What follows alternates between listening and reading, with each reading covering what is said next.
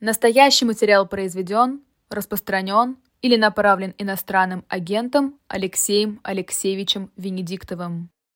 Я хочу на тебе проверить одну рубрику, которую я хочу запустить в своих интервью. Я ее подсмотрел в одном французском э, телеканале, куда пришли э, новые ведущие молодые. Я решил ее попробовать. Это такой блиц, отказываться нельзя это условие, да, но ты можешь, поскольку я тебя не предупреждал. Ну, давай. Называется, быстро, она займет 4 минуты. Называется «Глаза в глаза». А, если бы Сергей Алексашенко был аккредитован на пресс-конференции Владимира Путина, какой бы вопрос Сергей Алексашенко задал бы Владимиру Путину вчера?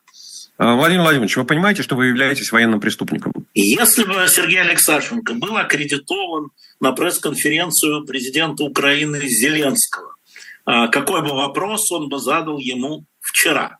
А, Владимир Александрович, вы не сожалеете, что в начале апреля 2022 э, года вы отказались от подписания мирного соглашения с Россией? Третье.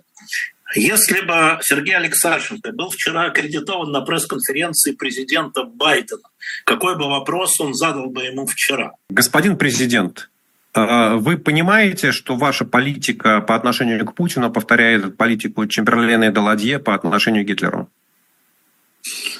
И последний вопрос. Если бы э, Сергей Алексашенко был вчера аккредитован на пресс-конференцию кандидатов в президенты Трампа, какой бы вопрос Сергей Алексашенко задал бы кандидату президента США Трампу вчера?